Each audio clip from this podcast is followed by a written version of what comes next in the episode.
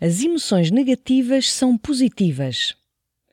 Um dos elementos fundamentais para sermos felizes é experienciarmos emoções positivas. Usufruir do prazer e da alegria através de atividades que nos proporcionam sentido e nos enriquecem interiormente contribui enormemente para nos sentirmos bem com a vida que escolhemos. No entanto, a felicidade não passa por vivermos num estado permanente de prazer e de euforia, nem requer a experiência constante de emoções positivas. As emoções negativas e o sofrimento são constituintes inalienáveis da condição humana, pelo que é extremamente importante aceitar que elas façam igualmente parte de nós.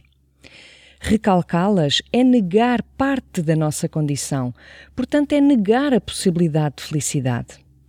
Se estamos tristes porque recebemos uma má notícia, não significa que não somos felizes, significa apenas que somos humanos e, como tal, vulneráveis e sensíveis. Para vivermos intensamente, não precisamos de andar sempre com um sorriso nos lábios. Precisamos sim de experimentar o rico e vasto leque de emoções que nos definem. Quanto mais nos recusarmos a viver as emoções negativas, mais nos fechamos à plenitude das positivas. Quando reprimimos a tristeza, o medo ou a indignação, estamos a desvalorizar a nossa própria complexidade para sentirmos alegria, deslumbramento ou gratidão.